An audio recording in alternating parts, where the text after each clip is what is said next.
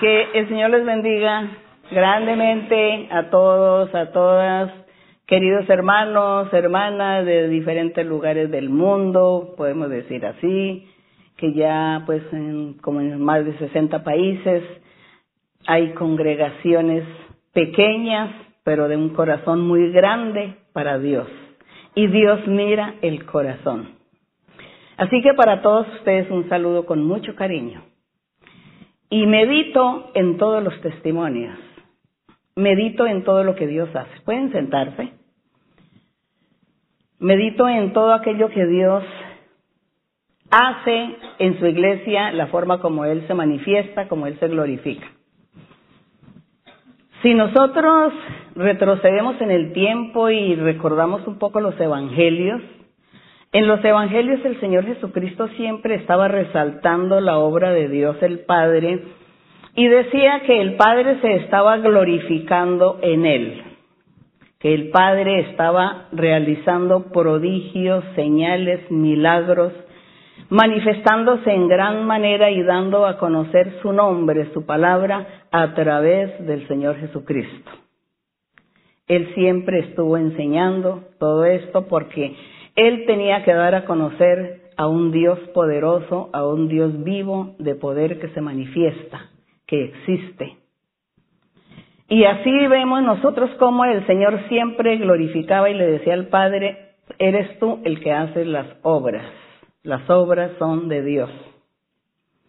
También recuerdo que en la antigüedad los profetas de Dios, como fue Elías, Eliseo, Ustedes se acuerdan, los que han leído la Biblia, la historia de Eliseo, que dice que él estuvo detrás de Elías todo el tiempo y cuando Elías subió, porque dice que él no vio muerte, Elías dice que se le cayó su capa de profeta y está Eliseo recoge la, toma la capa y con esta capa entonces él comienza a hacer también los mismos milagros y prodigios que Dios había hecho a través de Elías con esta capa. Y dice que Eliseo comenzó a profetizar y a hablar de Dios al pueblo de Israel en aquel entonces, en aquella época. Y Dios usaba a Eliseo para hablar a los reyes y hablar al pueblo y hacerles llamado de atención, para que ellos creyeran, tuvieran temor de Dios y obedecieran y se sometieran a la voluntad del Señor, a la palabra de Dios. Y muchos del pueblo y muchos reyes fueron incrédulos, duros de corazón y no quisieron creer, sino que ellos se extraviaron por otros dioses, por los dioses de las naciones, otras creencias religiosas y no quisieron creer en el Dios verdadero. Aunque Dios se manifestaba a través de los profetas y hacía muchos milagros y señales, para decirle al pueblo y decirle a todos que Él sí existía y que Él era la verdad. Es así como cuenta la historia que Eliseo murió y fue sepultado. Y cuenta que hubo un tiempo, un día en que unos hombres, unas personas llevaban a un muerto, lo llevaban a enterrar.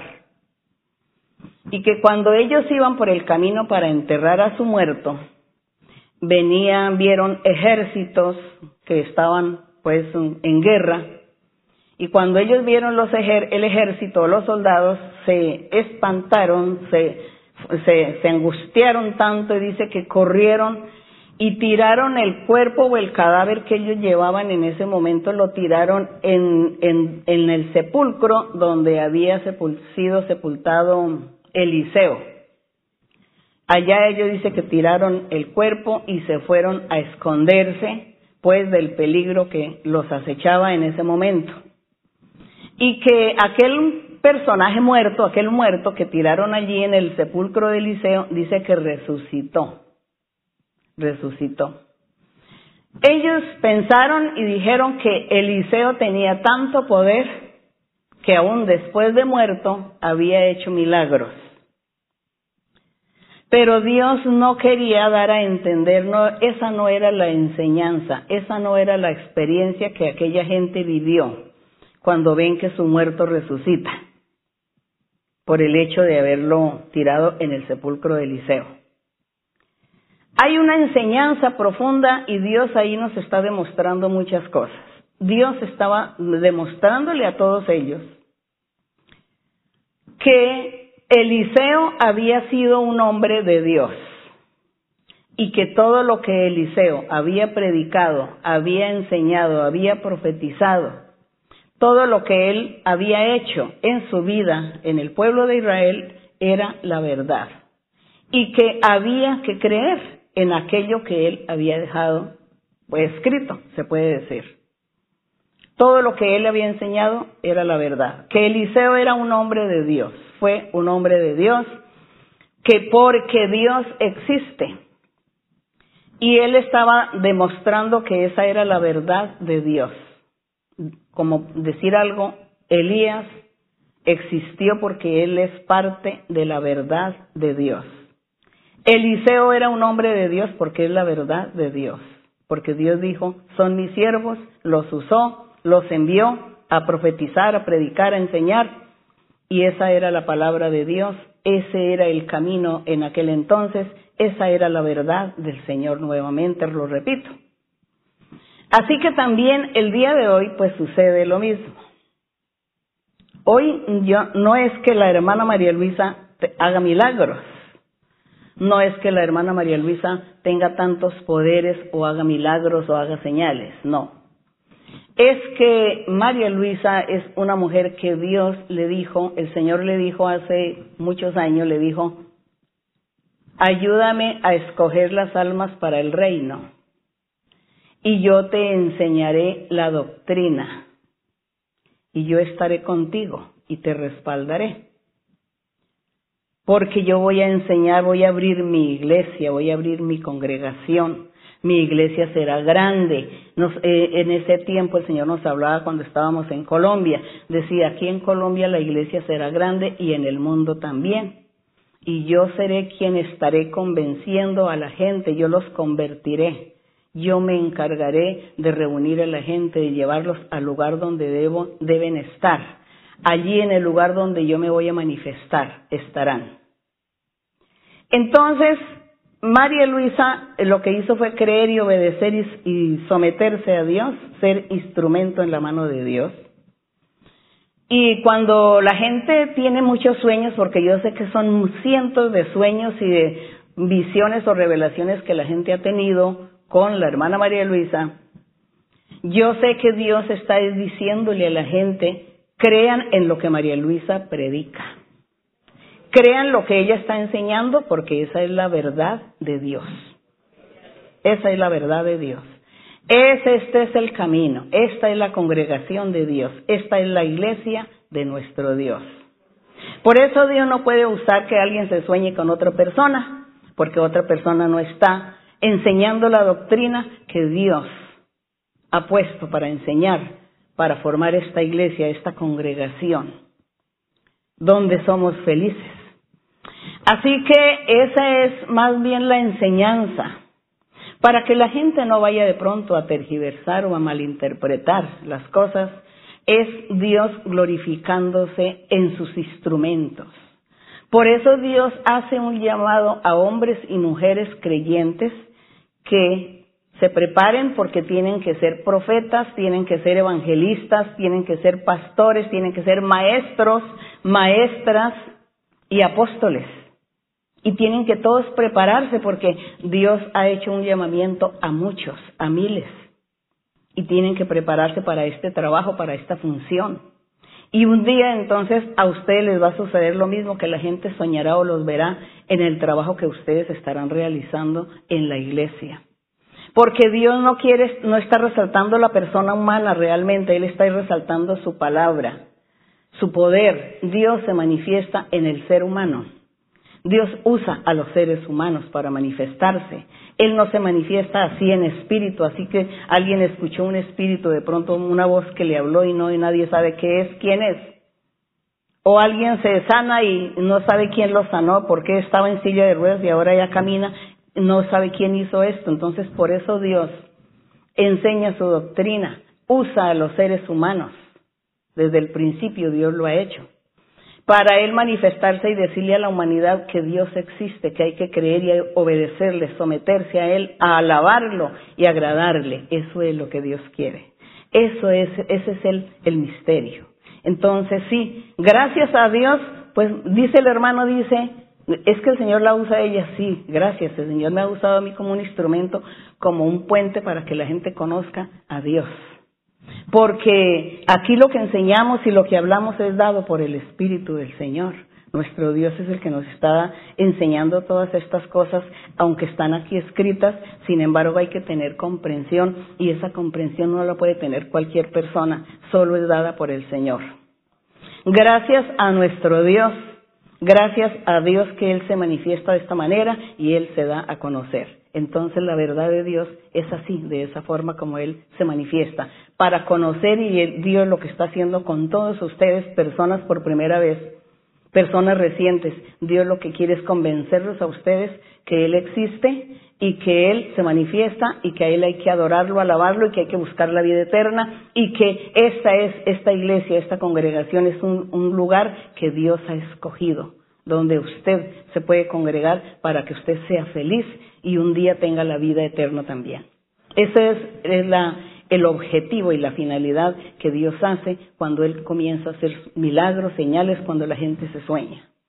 Eso es lo maravilloso y gracias le damos al Señor porque todas estas son cosas, enseñanzas bíblicas, está todo en la Biblia y nosotros no vamos a salirnos de la Biblia ni a inventarnos cosas, sino es aquello que ya Dios le ha dado al hombre y que hoy en día tenemos que seguir analizando, reflexionando para que nosotros tengamos pues ese crecimiento espiritual, tengamos nuestra salvación y también de paso llevemos mucha gente por delante. Ese es nuestro deseo, ese es mi deseo, que todos lleguen al conocimiento de la verdad de Dios. Así que mi Dios les bendiga. Vamos a estar cantando aquí el himno y bueno, ya saben ustedes, me disculpo, me disculpo si el tiempo de pronto se alarga, por favor.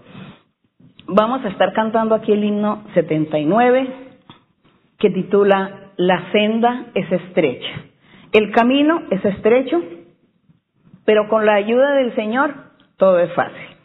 Himno 79. Ya no es mi vida cual antes fue borrado el pecado está. Hoy canto feliz, aleluya.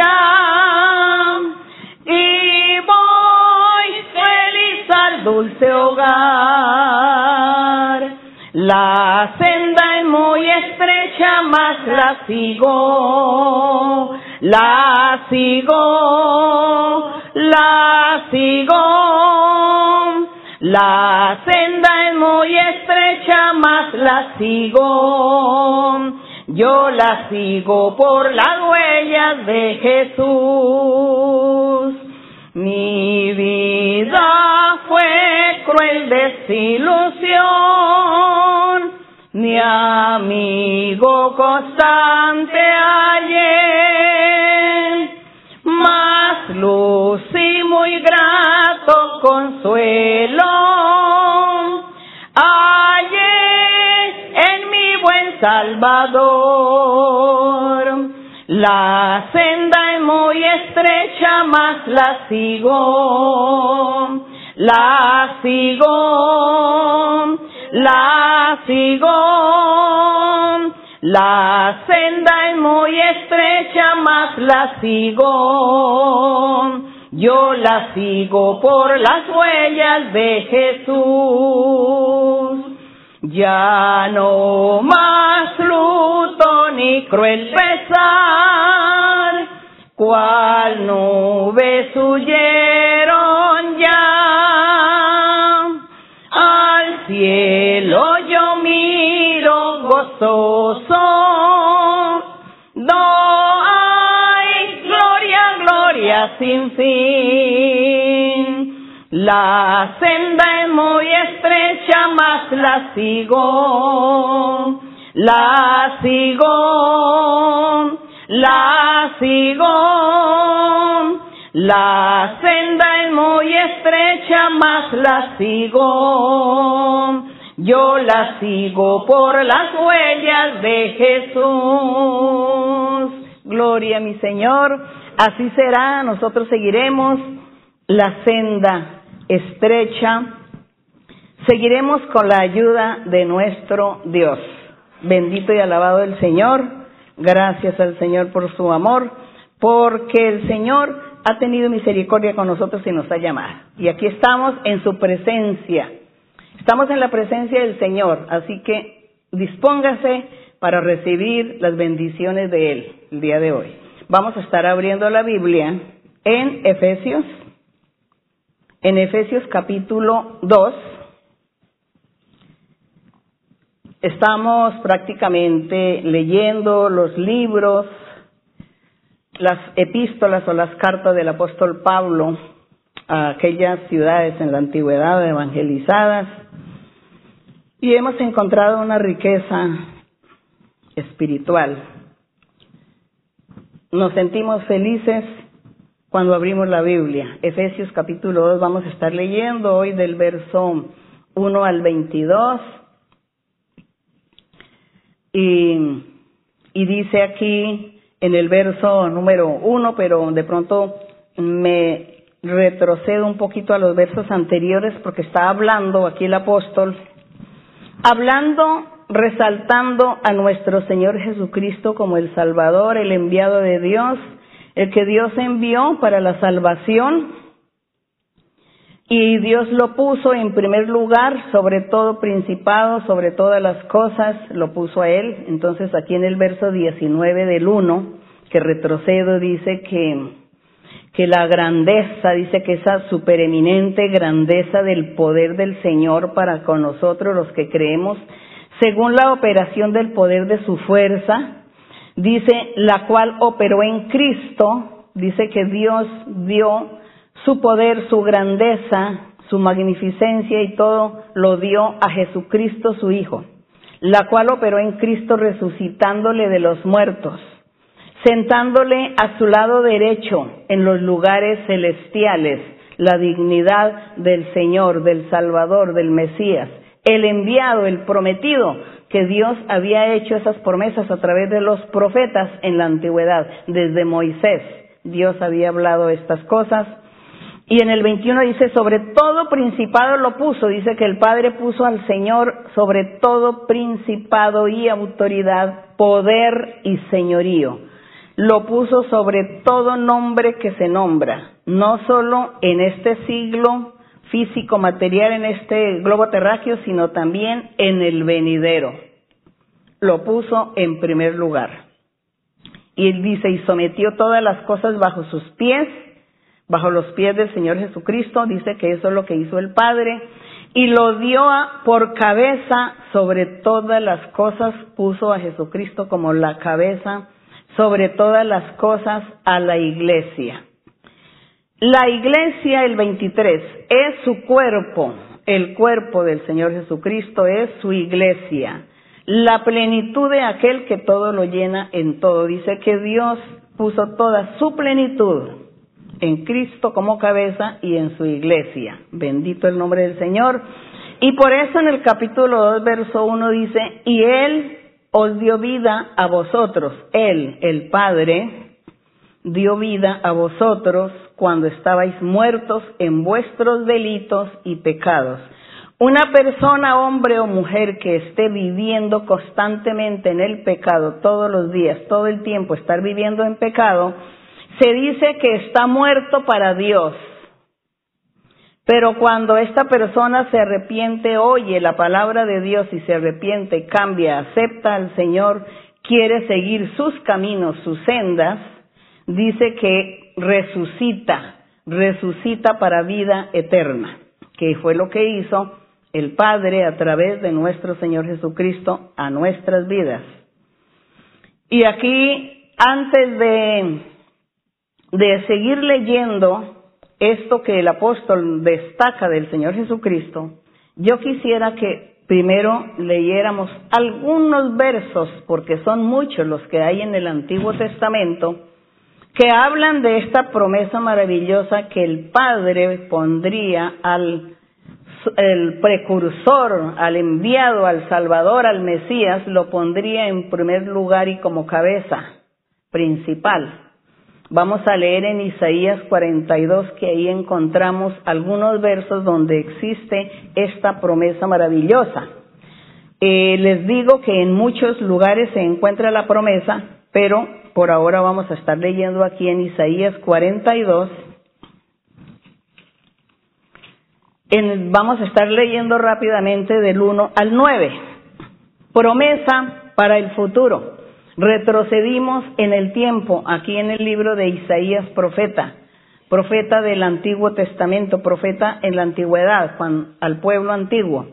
Pero está la promesa para el futuro. El futuro es Cristo Jesús. Ya estamos viviendo ese futuro. Desde hace más de dos mil años estamos viviendo el futuro.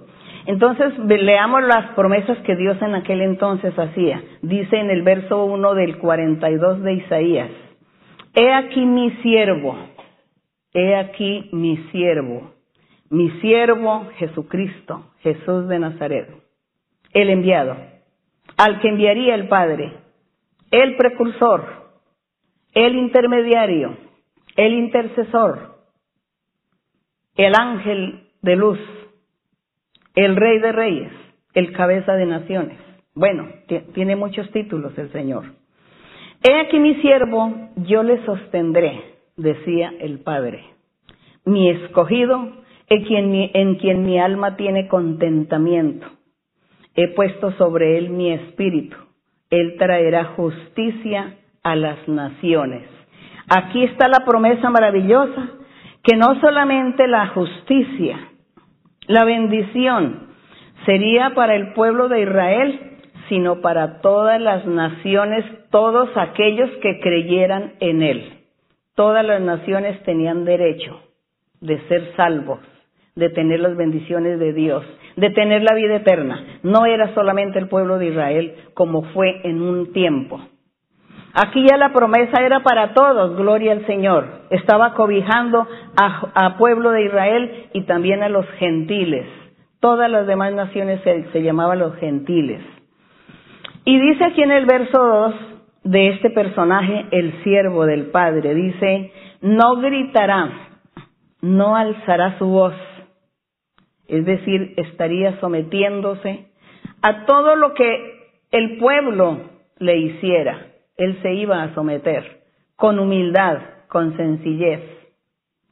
Dice, no gritará ni alzará su voz, ni la hará oír en las calles. No quebrará la caña cascada, ni apagará el pábilo que humeare. Por ejemplo, una caña cascada o un, pábilo que está humeando.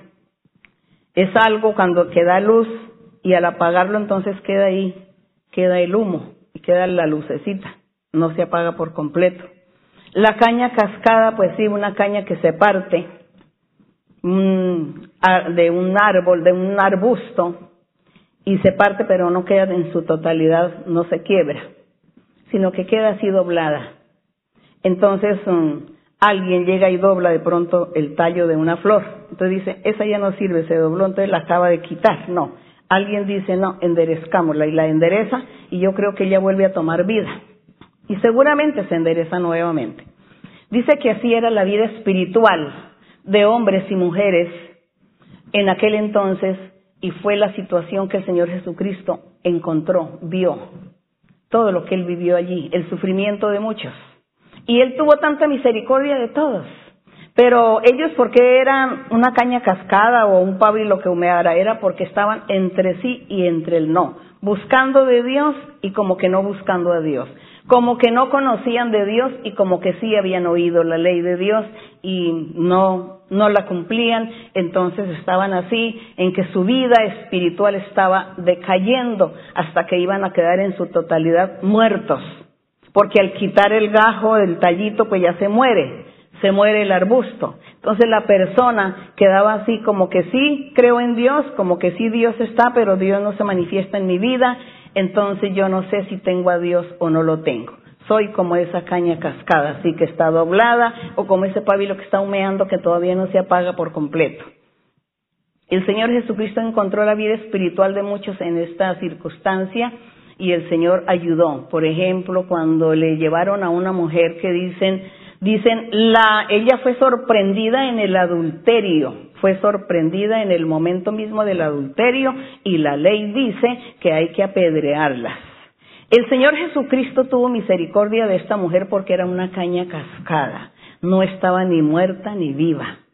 No estaba, estaba en pecado, pero a la vez en su corazón también estaba confiando y esperando en Dios. Era esa caña cascada, esa mujer, era ese pábilo que estaba humeando. Entonces el Señor tuvo misericordia y Él no acabó de, quitarle la vida o de quitarla, de desaparecerla como los otros decían, hay que apedrearla porque estaba en adulterio. Y así dice la ley. El Señor dice, el Señor les dice, les dice que todos eh, tenían que tirarle a ver quién le, que el que no tuviera pecado, el que no tenga pecado, lance la primera piedra. Y dice que nadie, que, el Señor se agachó, hizo que miraba para el piso a ver quién hacía esto, y todos se fueron. Y cuando el Señor ya reaccionó y le dice a la mujer, ¿y dónde están todos los que te acusaban? Y ella dice, Señor, se han ido, no quedó ninguno. Y el Señor dice, yo tampoco te voy a condenar. Solo te digo que no peques más, vete, no peques más. ¿Qué hizo el Señor? Enderezó la caña cascada, la enderezó para que ella volviera a tomar vida. Y entonces el pábilo tampoco no lo, no lo apagó por completo, sino lo dejó para que él siguiera prendido y diera luz. Eso hizo con aquella mujer. Eso es la caña cascada y el pábilo que humea. Eso fue lo que el Señor Jesucristo hizo, no solamente con ella, sino con muchos. Les dio mucha oportunidad a muchos, les dijo, vete, no peques más, te perdono, te perdono los pecados. A muchos el Señor les perdonó los pecados en aquel entonces, por eso Él fue criticado, que cómo era posible que un ser humano estuviese perdonando pecados. Bien, todas estas cosas acontecieron, todo esto estaba, iba a hacer, a realizar el siervo del Padre. Y dice aquí en el verso 4, dice, no se cansará ni, ni va a desmayar hasta que establezca en la tierra justicia y las costas que son los gentiles esperarán su ley, los gentiles esperarán su ley. Gracias al Señor, nosotros hoy en día nos consideramos como gentiles y estamos disfrutando de esta promesa de nuestro Padre. Bendito el nombre del Señor. Por eso Dios vive, Él existe. Y dice en el verso 5, así dice Jehová, creador de los cielos, el que los despliega, el que extiende la tierra y sus productos, el que da aliento al pueblo que mora sobre ella y espíritu a los que por ella andan. Yo Jehová te he llamado en justicia y te sostendré por la mano. Te guardaré y te pondré por pacto al pueblo, por luz de las naciones, de los gentiles. Nuevamente vuelve a recalcar esta promesa que Él sería luz, el Señor sería luz en todas las naciones, en todos los gentiles. Todo el mundo tendría derecho de la salvación. Todos tienen derecho de ser felices y de andar con Dios. Bendito el Señor. Y dice el 7, dice, para que abran los ojos de los ciegos, los ciegos espiritualmente. Sí, el Señor hizo de todos los milagros. Físicamente también le abrió los ojos a los ciegos de enfermedad física. Pero también abrió los ojos a la gente para que entendieran y comprendieran su doctrina, sus caminos. A nosotros el Señor nos ha abierto los ojos, gracias a Él. Dice, para que saques de la cárcel a los presos. Sí, estábamos prisioneros del diablo. Éramos prisioneros del diablo. El diablo nos tenía atados, encadenados. Y el Señor nos ha sacado a la libertad. Somos libres porque Él nos está bendiciendo. Así muchos que todavía estén en la cárcel, no en la cárcel física, sino aquella cárcel espiritual, están atados, viven en la esclavitud de la drogadicción, viven en la esclavitud de, de las eh, borracheras, del licor, del pecado, bueno, de toda la cantidad de pecados, cientos de pecados que existen y la gente vive allí atada a todas estas ataduras pecaminosas de su cuerpo, de su vida, de su cuerpo pecaminoso, carnal. Entonces la gente está encadenada, está encarcelada porque no tiene la libertad de razonar, de tomar decisiones, no tiene libertad, no es feliz. La gente no puede ser feliz porque hay ataduras en su cuerpo, están encadenados que no les impide actuar, proceder. Entonces el Señor dice que Él venía a todo eso y así fue, eso sucedió cuando Él se manifestó, hizo milagros, señales, enseñó la doctrina, enseñó el Evangelio, predicó, hizo promesas maravillosas y la gente fue libertada. Y hoy, después que han pasado tantos años, miles, entonces hoy también tenemos a ese Dios, tenemos al Espíritu de Dios, tenemos esta promesa maravillosa, tenemos al Señor con nosotros. Él está en espíritu, pero Él nos oye, pero Él nos bendice, Él nos liberta, nos saca de la cárcel, nos abre los ojos, nos quita la, sordera espiritual. ¿Por qué no decir también Él hace milagros y señales con las enfermedades físicas a la gente? También da la sanidad al cuerpo el Señor. Pero eso no es todo lo importante, lo importante es la vida espiritual, no tanto la vida física material. Y aquí en el verso 7 entonces ya leímos que para que saques de la cárcel a los presos de las prisiones a los que moran en tinieblas. El 8, yo Jehová, este es mi nombre, y a otro no voy a dar mi gloria ni mi alabanza a las esculturas. Dice Dios que Él en ningún momento iba a dar su gloria o su alabanza a las esculturas, a, los, a las pinturas, a las imágenes, a todo esto, huir de todas estas cosas. Hay que huir, hay que cuidarse. Dios es espíritu. Él existe en espíritu. A Él hay que alabarlo y adorarlo en espíritu. Usted basta con que cierre sus ojos. Si usted quiere arrodillarse, bien pueda. Si usted quiere levantar sus manos para clamar a Dios, bien pueda. Cierre sus ojos para que no se distraiga con lo que ve al frente entonces cierra sus ojos, sus ojos, clama a Dios y Dios está ahí porque Él es espíritu y Él está escuchándole, mirando sus necesidades. Cuidado con las esculturas, cuidado con los ídolos, cuidado con las imágenes, con las pinturas, cuidado con las creencias. No se haga al pie de un árbol, al pie de una piedra, no adore la luna, no adore las estrellas, el sol. Ellos no son. Dios es espíritu y verdad. En cualquier momento usted cierra sus ojos, invoca el nombre de Dios, Él está ahí atento a usted. Entonces dice el Señor que Él es celoso, aquí dice, yo Jehová, este es mi nombre, a otro no voy a dar mi gloria ni mi alabanza a esculturas, he aquí se cumplirán, se cumplieron las cosas primeras. Cuando el Señor Jesucristo vino a la tierra a predicar el Evangelio, Él dijo, todo está cumplido, todo está hecho en la cruz del Calvario, cuando él estaba ya en la cruz colgado, él dijo, consumado es. ¿Qué era lo que estaba consumado? Consumado todo lo que había sucedido en el Antiguo Testamento, el pueblo de Israel, lo que Dios les había implantado a ellos, que tenían que cumplir con todos los mandamientos de Moisés para poder tener la vida y la bendición y como nadie pudo, el Señor cumplió con esa ley para derogarla, anularla, quitarla en la cruz del Calvario. Por eso Él dijo, consumado es. Ya, cumplí con la ley, la hice, la, la cumplí al fin y ahora ya la voy a quitar porque de ahora en adelante es el nuevo pacto, la nueva era de salvación, el nuevo método de salvación.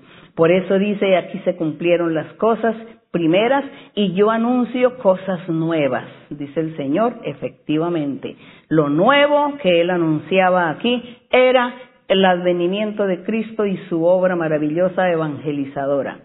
Antes que salgan a luz yo os las haré notorias y así se cumplió porque todo lo que Dios habla se cumple, bendito el nombre del Señor. Y por eso hoy nosotros ya estamos disfrutando de este verso. Estamos disfrutando de este verso 9 que dice que las cosas primeras ya pasaron, se cumplieron y que Él estaría anunciando cosas nuevas. Eso nuevo es lo que nosotros hoy estamos disfrutando. La manifestación del Espíritu de Dios, sus dones, el Evangelio verdadero de nuestro Señor Jesucristo. Tener una vida nueva, un corazón nuevo, acciones nuevas, hacer las cosas mejor, andar con Dios y un día tener la vida eterna. Bendito el nombre de nuestro Dios. Así que pasamos ahora sí aquí de Efesios. En Efesios del capítulo 2, entonces por eso ya en el verso 1 dice que el Padre le dio vida, a nosotros nos dio vida cuando estábamos muertos en, en nuestros pecados. En el verso 2, en los cuales anduvisteis en otro tiempo siguiendo la corriente de este mundo, conforme al príncipe de la potestad del aire, el espíritu que ahora opera en los hijos de desobediencia.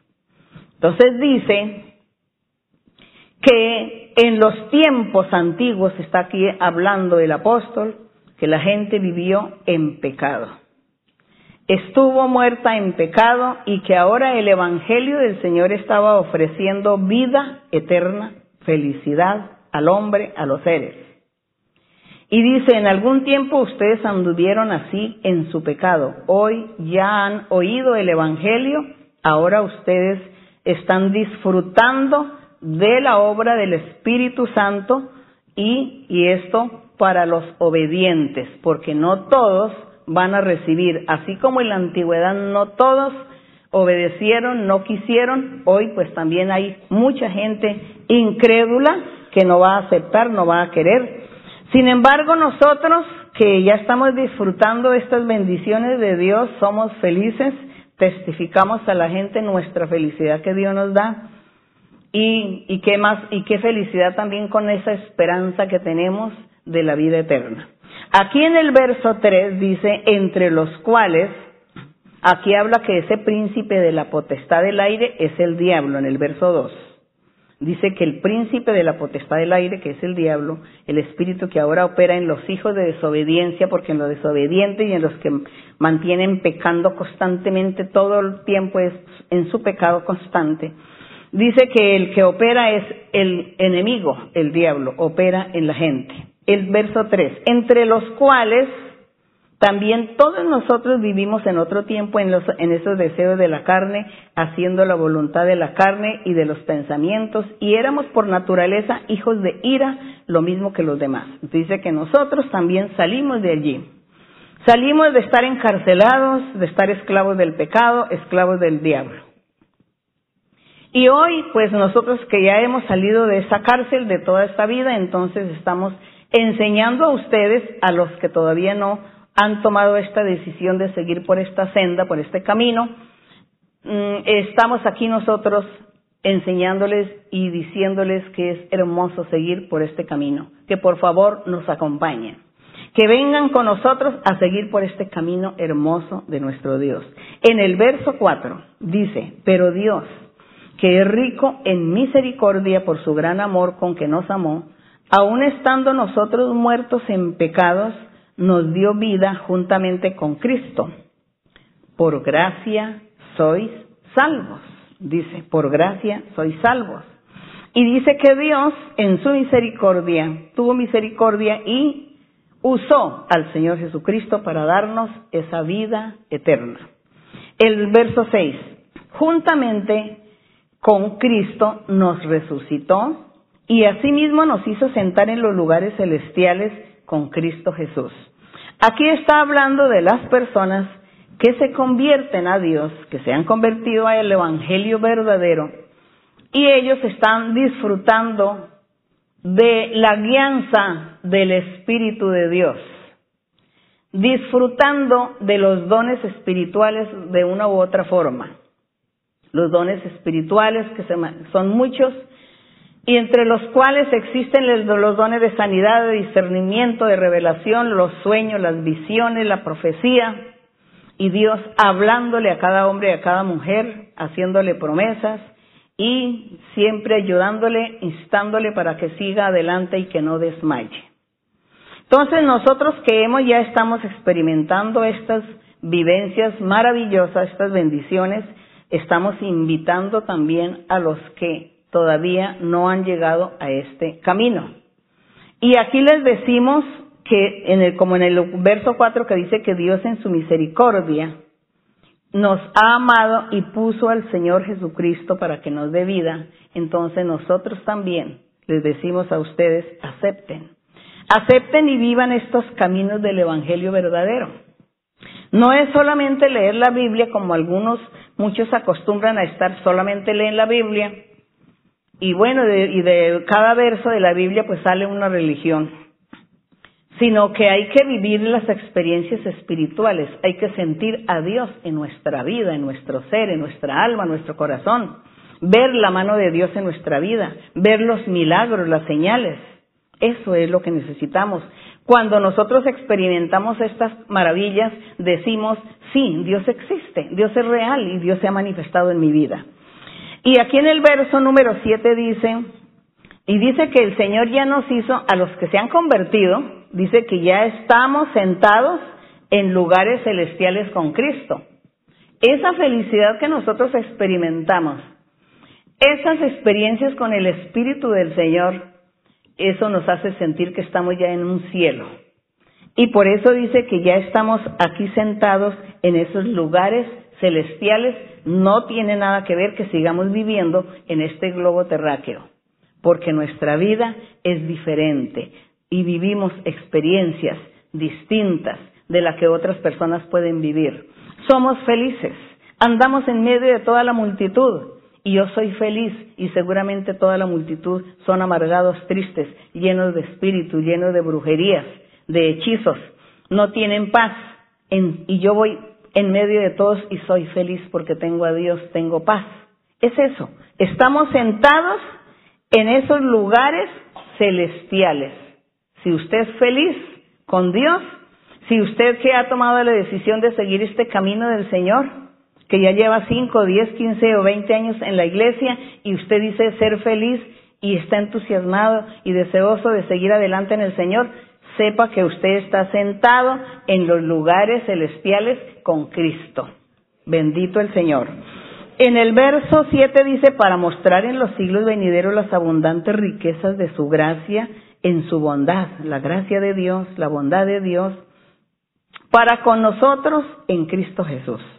Porque por gracia sois salvos por medio de la fe. Por gracia sois salvos. Por medio de la fe, es decir, por medio de creer en Jesucristo como el único enviado de Dios, como el Hijo de Dios, el enviado el Salvador y Dios mismo. Esa es la fe creer de esta manera. Y dice, y esto no de vosotros, pues es don de Dios. Gracias que dice que es un don de Dios. Que Dios le da a una persona ese don de creer y de aceptar al Señor como el único camino que lleva a vida eterna, como el mismo Dios manifestándose en su vida. Entonces, si usted cree así y vive así, es porque Dios le ha dado ese don le ha dado ese don, gracias al Señor. Hay que orar y pedirle al Señor que a todos les dé ese don. A los que no creen, a los que todavía no han tomado ese paso de seguir por la senda del Señor, vamos a pedirle al Señor que les dé ese don, ese don de fe, ese don de creer en Jesucristo, de creer que Él es el Salvador, el, único que lleva vida eterna, que Él es el Hijo de Dios, que Él es el mismo Dios, que Dios les dé ese don. Ya sabemos, para orar, ya, ya tenemos otras, otro argumento, cómo orar delante de nuestro Dios, que dé ese don a los que no lo han recibido. Entonces dice, vuelvo y lo leo, porque por gracia sois salvos por medio de la fe, ya sabemos qué es la fe. Y esto no es de vosotros, pues es un don que Dios da. El verso 9, no por obras, no por las obras de la ley de Moisés, dice, esta salvación, esta bendición de Dios, no la recibimos a través de la ley de Moisés. Dice, no por obras, es decir, la ley de Moisés, para que nadie se gloríe. Porque somos hechura suya, somos hechos, somos creación de Dios, creados en Cristo Jesús para buenas obras, las cuales Dios preparó de antemano para que anduviésemos en ellas. Entonces, esta salvación tan grande no vino mediante la ley de Moisés, sino mediante el Señor Jesucristo. Él es el promotor de la salvación. Y dice aquí en el verso 11, entonces ya en el 11 dice, por tanto, le dice el, el, apóstol, dice por tanto, dando a entender, mire todo lo que les he dicho, lo que Dios hizo con nosotros, su misericordia, la gracia, por gracia somos salvos, gratuita la salvación, Dios no nos cobró, solamente nos dijo, abre tu corazón, disponga tu corazón a lo mío y yo entraré a morar en tu corazón y te daré la vida eterna. Entonces tienes que creer, mire todo lo que he hecho en el mundo para darle felicidad y paz a la humanidad, todo lo que he hecho, todo lo que el Señor Jesucristo ha hecho. Entonces dice, por tanto, después de todo esto, que de grandezas y maravillas que Dios se ha dignado, se ha humillado a hacer para nosotros. Entonces dice, acordaos de que en otro tiempo vosotros los gentiles, que no tenían derecho a nada, en cuanto a la carne, dice, eran llamados incircuncisión por la llamada circuncisión, es decir, los gentiles eran llamados incircuncisos por cuanto no pertenecían a la ley de Moisés.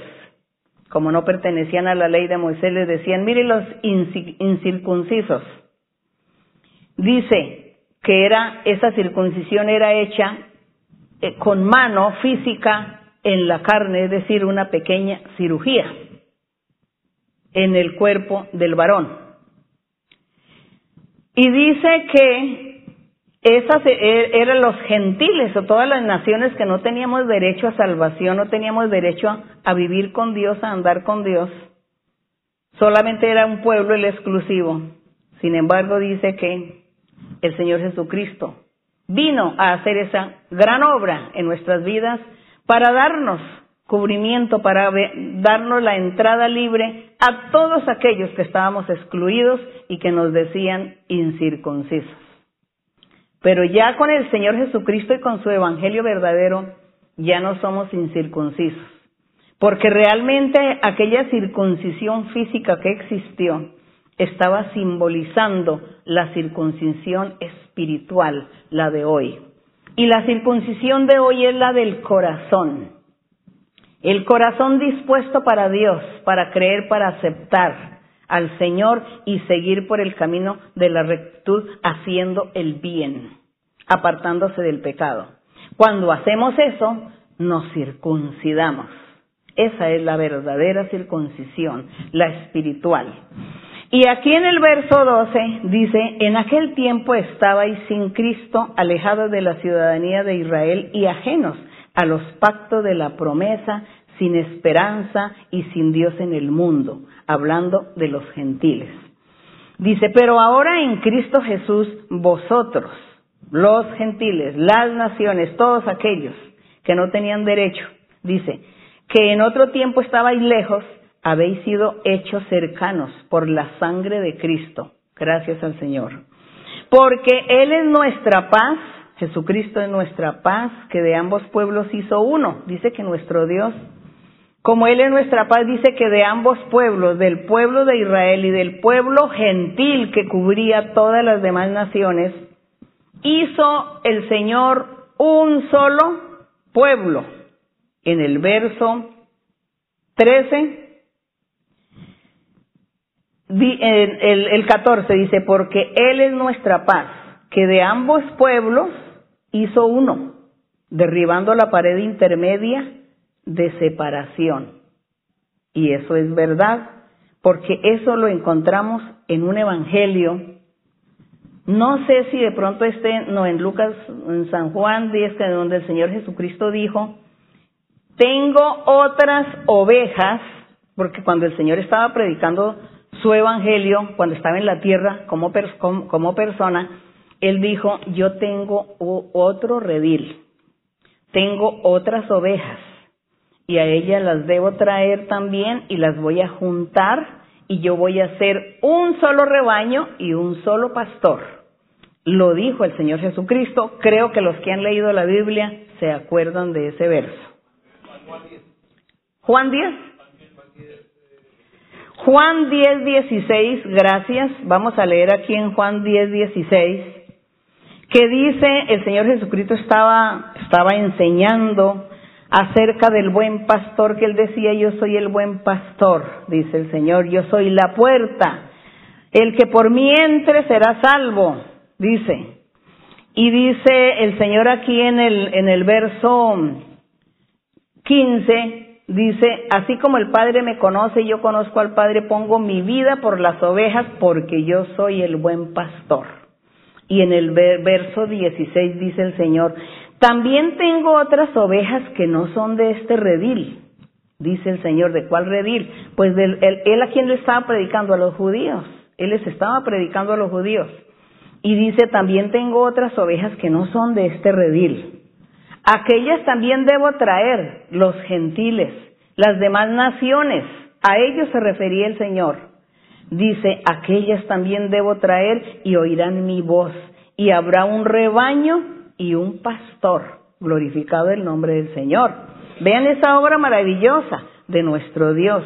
Por eso acá Él está hablando aquí que Él en el verso 14 aquí de Efesios 2 dice, porque Él es nuestra paz que de ambos pueblos, de ambos pueblos, del pueblo judío o el pueblo de Israel y el pueblo gentil, las demás naciones, dice de ambos pueblos, hizo uno solo, derribando una pared espiritual había una pared de intermedio que obstaculizaba el encuentro de estos pueblos. Y dice que la quitó, la derribó esa pared espiritual, esa pared intermedia de separación. ¿Cómo la derribó? Con su sacrificio en la cruz, con la predicación de su evangelio, con enviar el Espíritu Santo a que gobierne, a que nos gobierne, nos enseñe, a que el Espíritu Santo nos guíe, viva en nuestro corazón. Bendito el nombre del Señor. Entonces dice, dice, eh, para crear, aboliendo, en el verso 15 dice, aboliendo en su carne, en la carne de Cristo en la cruz del Calvario, las enemistades, la ley de los mandamientos expresados en ordenanzas, todo lo eliminó en la cruz del Calvario, lo abolió el Señor en la cruz del Calvario.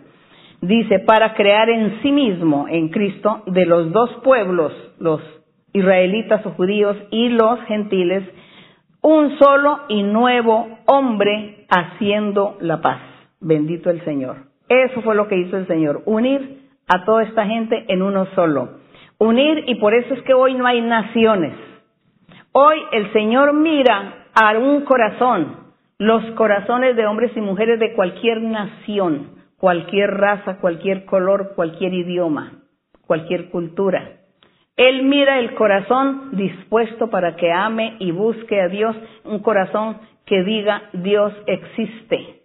Es eso lo que Dios mira el día de hoy. Y dice en el verso 16, y mediante la cruz reconciliar con Dios a ambos pueblos en uno solo, en un cuerpo, matando en ella las enemistades.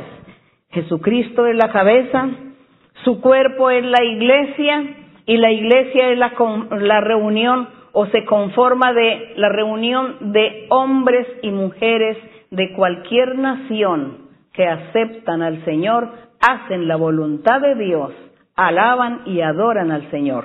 Ese es la iglesia del Señor. Una iglesia en el sentido espiritual, que somos aquí los seguidores del Señor. Somos el cuerpo del Señor Jesucristo. El 17. Y vino y anunció las buenas nuevas de paz a vosotros que estabais lejos a los gentiles y a los que estaban cerca, a los judíos o israelitas porque por medio de él, los unos y los otros, es decir, estos dos pueblos, tenemos entrada por un mismo espíritu al Padre, gracias al Señor. Tenemos una sola entrada.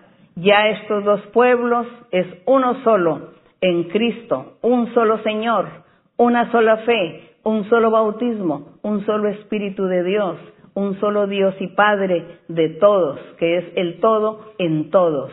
Eso es uno solo y nosotros vamos y vamos a entrar por ese camino, que es uno. Bendito el nombre de nuestro Dios. Aquí en el 19, así que ya no sois extranjeros ni advenedizos, sino conciudadanos de los santos y miembros de la familia de Dios. Es que en la antigüedad en el pueblo de Israel las otras naciones les llamaban los extranjeros. A ellos les decían los extranjeros. Vienen los extranjeros, se metió un extranjero. Pero aquí, en el Señor, en nuestra vida espiritual que ya vivimos con Dios, gracias al Señor Jesucristo, dice que ya no hay extranjeros. Somos un pueblo. Somos un pueblo formado por el Espíritu de Dios, con un corazón para Dios. Entonces dice, así que ya no sois extranjeros ni advenedizos, sino conciudadanos de los santos y miembros de la familia de Dios. Qué hermosa bendición. Que seamos miembros de la familia de Dios. Eso es lo hermoso. Eso hay que lucharlo. Nosotros tenemos que estar allí, considerarnos que somos la familia de Dios, de aquel que hace la voluntad del Señor, de aquel que se aparta del pecado por agradar a Dios y alaba a Dios. Esa es la familia de Dios. Como pueden ver, aquí ya no hay tanto familia en sangre. Si usted tiene su familia en sangre, que van a la iglesia y buscan a Dios, pues entonces es su familia en sangre y su familia en Dios. Pero si su familia no es de Dios y no quieren y son sus enemigos y es y, le, y es, está contra usted, se opone y le amenaza porque usted es de la familia de Dios y ellos no quieren, entonces usted tendría ya era que apartarse y olvidarse de su familia, de aquellos que se oponen, los que se oponen, porque hay familias en la sangre que no se oponen y respetan. Entonces, de ellos no hay que decir nada. Usted no tiene que apartarse de ellos, porque ellos lo están respetando a usted su, la religión, digámoslo así, su creencia. Entonces ellos respetan eso y lo aman a usted como familia en la sangre. Pero hay familias que sí se enojan y amenazan, desheredan, hasta buscan la vida para, buscan a las personas para quitarles la vida, para hacerles mal, vociferan, los insultan. Entonces, de ellos sí hay que huir, hay que huir y apartarse para evitar problemas. Entonces tenemos que tener esa inteligencia para poder nosotros eh, discernir, digamos, también distinguir qué, eh, de qué yo me aparto y de quiénes me aparto y de quiénes no me voy a apartar. Porque si yo tengo mi familia, que ellos respetan lo mío, pues entonces yo eh, trataré todo el tiempo de mirar cómo me los voy a ganar para el Señor. ¿Cómo me voy a ganar a esta gente para el Señor? Entonces a mi familia yo me los tengo que ganar para el Señor, de una u otra manera, siendo educada, siendo misericordiosa, ¿no? Hablando con ellos y bueno, y no, no voy a estar insultando ni criticando ni con fanatismos, juzgando o condenándolos, no. Y el día que me den la oportunidad les hablo del Señor y los invito. Entonces yo estoy así, mirando a ver en qué momento los puedo llevar para la iglesia. Pero los que se me convierten en mis enemigos y que me amenazan, ahí sí ya me aparto, así sea mi familia en sangre, me aparto. Porque yo no puedo estar allí también expuesta con personas que ya eh, está la necedad allí. Entonces, sabiduría para todo, hermanos. Hay que tener sabiduría y poner lógica también a las cosas, porque hay personas que se van a los dos extremos. Son extremistas, no. Hay que estar en el término medio, en la mitad ahí, haciendo las cosas con sabiduría.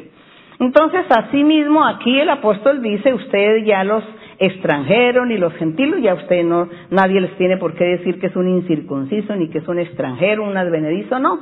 Todos somos conciudadanos de los santos, de la familia del Señor. Y en el verso 20 dice, somos edificados, dice. Dice que aparte de que nosotros pertenecemos a la familia de Dios, somos edificados sobre el fundamento de los apóstoles y los profetas. Entonces los apóstoles, ¿quiénes eran? En ese tiempo, pues los apóstoles que el Señor Jesucristo nombró, ¿quiénes eran también los profetas? En la antigüedad los profetas que profetizaron acerca del Señor Jesucristo, de su venida, de sus obras, y eso, entonces ese es, ese es el fundamento. Y dice que nosotros somos edificados sobre esos fundamentos de las promesas de Dios de la antigüedad y luego los apóstoles cuando Dios les, el Señor Jesucristo les autoriza comenzar la obra evangelizadora. Entonces tenemos ese fundamento. Y dice que la, la principal piedra, dice, siendo la principal piedra del ángulo de esa construcción o de ese edificio, Jesucristo mismo, en quien todo el edificio bien coordinado va creciendo para ser un templo santo en el Señor. Entonces dice que el edificio se está construyendo todo el tiempo, sigue construyéndose hasta la venida del Señor Jesús cuando el Señor venga en las nubes por su iglesia. Yo creo que ya ese edificio ya va a alcanzar a las nubes, esa construcción, ¿no? Estamos ahí hablando en términos terrenales, pero no, lo espiritual de nuestro Dios. son misterios que nosotros tenemos que creer, pero que no tenemos pues como esa lógica, como esa teoría física, material que a veces la gente exige para poder creer en algo. Nosotros sabemos que para Dios no hay nada imposible. Sabemos que Dios está, dice que Él está arriba en el cielo, sentado en su trono, en lo más alto. Él está allá en lo más alto. Y lo curioso es que Él está aquí con nosotros. Entonces mire los misterios del Señor. Así es el edificio del Señor, alto, grande. Dice que ese edificio estará creciendo y creciendo porque acuérdense que el edificio son hombres y mujeres que creerán en Dios, amarán a Dios y le seguirán. Bendito el Señor. En el verso 22 dice, en quien vosotros también sois juntamente edificados para morada de Dios en el Espíritu. Gloria al Señor. Y en el 21 que vuelvo y leo, en quien todo el edificio bien coordinado va creciendo para ser un templo santo, santo al Señor, porque Dios así se lo merece el Señor. Que nosotros vivamos esa vida apartada para Él, amarle a Él siempre y glorificarle. Así que vamos a estar puestos en pie y vamos a estar orando a nuestro Padre. Bendito Dios, Padre Santo, Padre de nuestro Señor Jesucristo, Padre eterno, poderoso Dios, nuestro Creador, nuestro dueño. Somos tus criaturas, somos tus hijos, somos tu obra, nos rescataste. Estábamos en la cárcel, vivíamos en tinieblas, éramos ciegos, sordos, teníamos todo lo, malo en nosotros, pero tú nos diste vida, nos has revivido, nos has limpiado, nos has libertado, nos has traído a la luz y nos estás presentando un mundo lleno de felicidad, un mundo de alegría, de paz, de consuelo, de dicha, un mundo donde tú estás con nosotros, ayudándonos, acompañándonos, consolándonos, nos guías y nos orientas a través de tu Espíritu Santo. Gracias Señor, porque estamos cerca de ti, porque cuando nosotros te invocamos, cuando te hablamos, hacemos una petición, estás ahí atento, atento tu oído a nuestras súplicas. Quizá a veces no sabemos orar, no sabemos pedir, pero sin embargo tú nos escuchas y tú nos ayudas. Gracias Padre Celestial. Gracias porque tú haces que nosotros seamos felices y que tengamos esta convicción y esta seguridad de tu existencia y que la enseñemos a la gente y que no nos dé miedo ni nos dé temor porque sabemos con toda seguridad que tú existes, Señor, y que eres un Dios poderoso, y que eres un Dios de misericordia y un Dios de amor para todos aquellos que tienen un corazón humilde y sencillo. Gracias, Padre Santo, porque nosotros queremos tener a ese Dios de amor. Bendito y alabado tu nombre. Te pido, mi Señor, en tu amor y en tu misericordia, que extiendas tu mano poderosa sobre los enfermos, sobre las enfermedades físicas del cuerpo. Señor, mira cuántas enfermedades diversas enfermedades. Hay tantas enfermedades nuevas que han surgido a la humanidad. Te pido, mi Señor, que extiendas tu mano a los hermanos, a las hermanas que están enfermos, a los niños, los ancianos, personas recientes, personas que nos escuchan, personas por primera vez que tienen necesidades. Extiende tu mano sanadora. Haz milagros y señales como siempre lo has hecho, mi Señor. Sé tú sanando a cada uno, limpiando y libertando a cada uno, Señor, rompiendo las cadenas, quitando ataduras y trampas malignas. Destruye, Señor, la obra del maligno. Quita, Señor, también espíritus de brujerías, hechicerías y todos esos espíritus inmundos que atan a muchas personas, Señor, que vienen a atormentar a las personas también en sus sueños. Señor, destruye y, reprende todo espíritu inmundo, todo espíritu malo, toda envidia del diablo contra nosotros. Libértanos y guárdanos, protégenos, Padre Celestial. Gracias, mi Padre. Tu mano poderosa con muchas bendiciones para todos, Señor, para todos. Bendito Dios, te lo pido en el nombre glorioso de Jesucristo, tu Hijo amado. Gracias, mi Señor. La honra y la gloria sea para nuestro Dios. Cantémosle al Señor el coro 12 que dice, el gozo del Señor. El gozo del Señor mi fortaleza es. El gozo del Señor mi fortaleza es. Gozo del Señor mi fortaleza es. Y su gozo sin medida Él me da. Si tienes ese gozo puedes tú cantar. Si tienes ese gozo puedes tú danzar. Si tienes ese gozo puedes tú gritar. Y su gozo sin medida Él te da. El gozo del Señor mi fortaleza es. El gozo del Señor mi es. El gozo del Señor mi fortaleza es. Y su gozo sin medida Él me da. Si tienes ese gozo puedes tú cantar. Si tienes ese gozo puedes tú danzar. Si tienes ese gozo puedes tú gritar. Y su gozo sin medida Él te da. La gloria para nuestro Dios.